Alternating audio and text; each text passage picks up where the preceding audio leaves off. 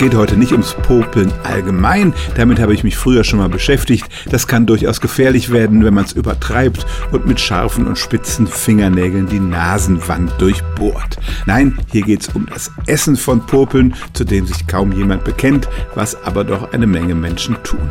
Zunächst mal, was sind Popel? Sie entstehen, wenn sich das Nasensekret vermischt mit Fremdkörpern von draußen, mit Dreck und Staub und da können durchaus auch Bakterien drin sein.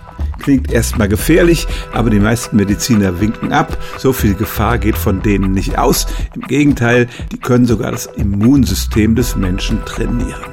Es gab sogar schon eine Studie, die herausfand, dass Popelesser sich nicht so leicht mit HIV infizieren. Und eine andere Studie sagt, die Stoffe im Popel können gegen Kariesbakterien wirken.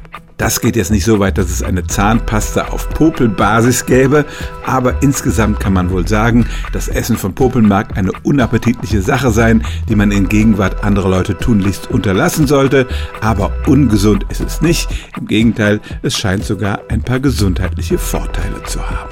Stellen auch Sie Ihre alltäglichste Frage unter stimmtz.radio1.de.